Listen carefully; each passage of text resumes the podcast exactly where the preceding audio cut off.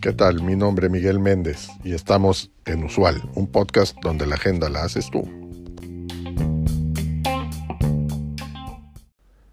El Quadruple Witching Day ocurre cuatro veces al año. Esto es en marzo, en junio, en septiembre y en diciembre.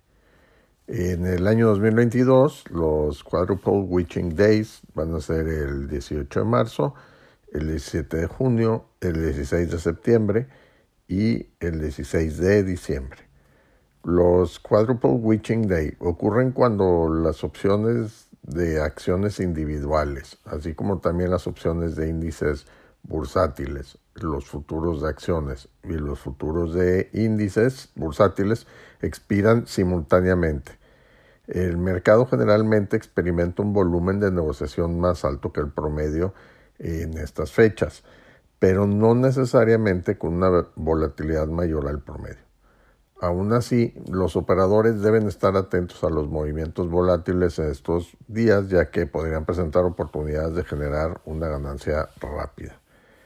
Entre los impactos del Quadruple Witching Day, encontramos que en, el mercado hay un aumento en el volumen de operaciones y por lo general el aumento del volumen de, operaciones es algo bueno para los, que participan en, el mercado, ya que se reduce en una mayor liquidez y a menudo se acompaña de volatilidad. Sin embargo, el aumento del volumen de operaciones en estas fechas generalmente no va acompañado de una mayor volatilidad. Esto se debe en parte a que los inversionistas institucionales no están cambiando sus grandes posiciones a largo plazo en estos días. Los derivados involucrados en, en los Quadruple Witching Days que liquidan son a menudo para cobertura y representan pequeñas tenencias en relación con las posiciones que mantienen las tesorerías institucionales.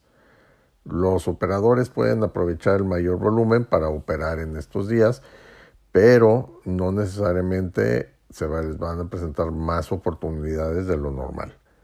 Aún así, los Quadruple Witching Days pueden resultar en movimientos altamente volátiles, especialmente si una empresa tiene una gran posición de opciones o futuros que, que está cerrando. Las grandes posiciones a menudo se desarrollan alrededor de la apertura o al cierre y los operadores deben estar atentos a las operaciones en bloque que causan movimientos significativos de precios.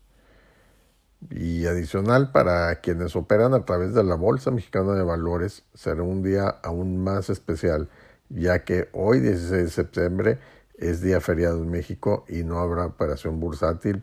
Esto para que lo tomen en cuenta.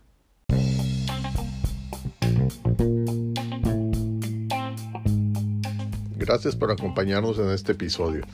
Te recuerdo seguirnos y darnos like. Es de suma importancia para el desarrollo de este proyecto.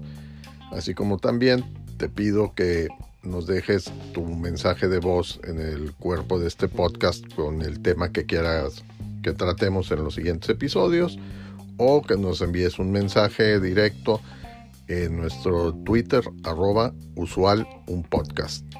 Hasta la próxima.